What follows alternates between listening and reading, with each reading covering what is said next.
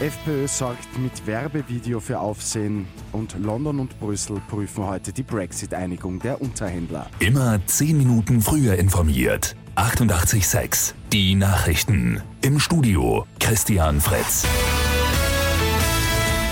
Gestern hat ein Video der FPÖ für Aufsehen gesorgt. Der Vorwurf von vielen Seiten lautet Rassismus und Verhetzung. Die Neos haben auch eine Anzeige gegen die FPÖ wegen Verhetzung eingebracht.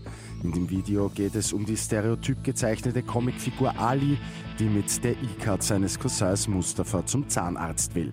Das soll künftig aber nicht mehr möglich sein. Auf die E-Card soll nämlich ein Foto. Recht gehabt, Ali. Es heißt nun Sozialmissbrauch AD heißt es im Video weiter.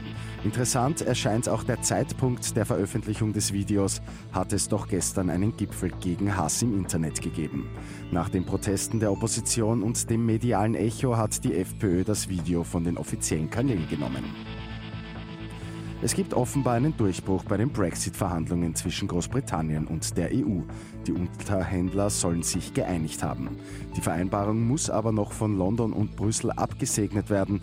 Das britische Kabinett prüft den Entwurf heute Nachmittag. Danach soll es eine Sondersitzung der EU-Botschafter geben. Bei den ATP World Tour Finals in London steht Österreichs Tennisass Dominik Thiem vor dem Aus.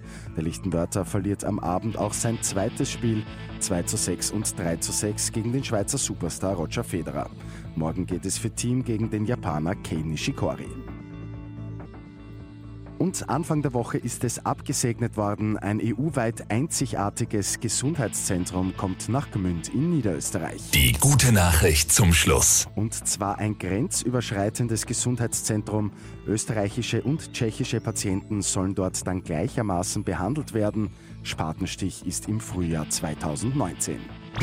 Mit 886 immer 10 Minuten früher informiert. Weitere Infos jetzt auf Radio 886 AT.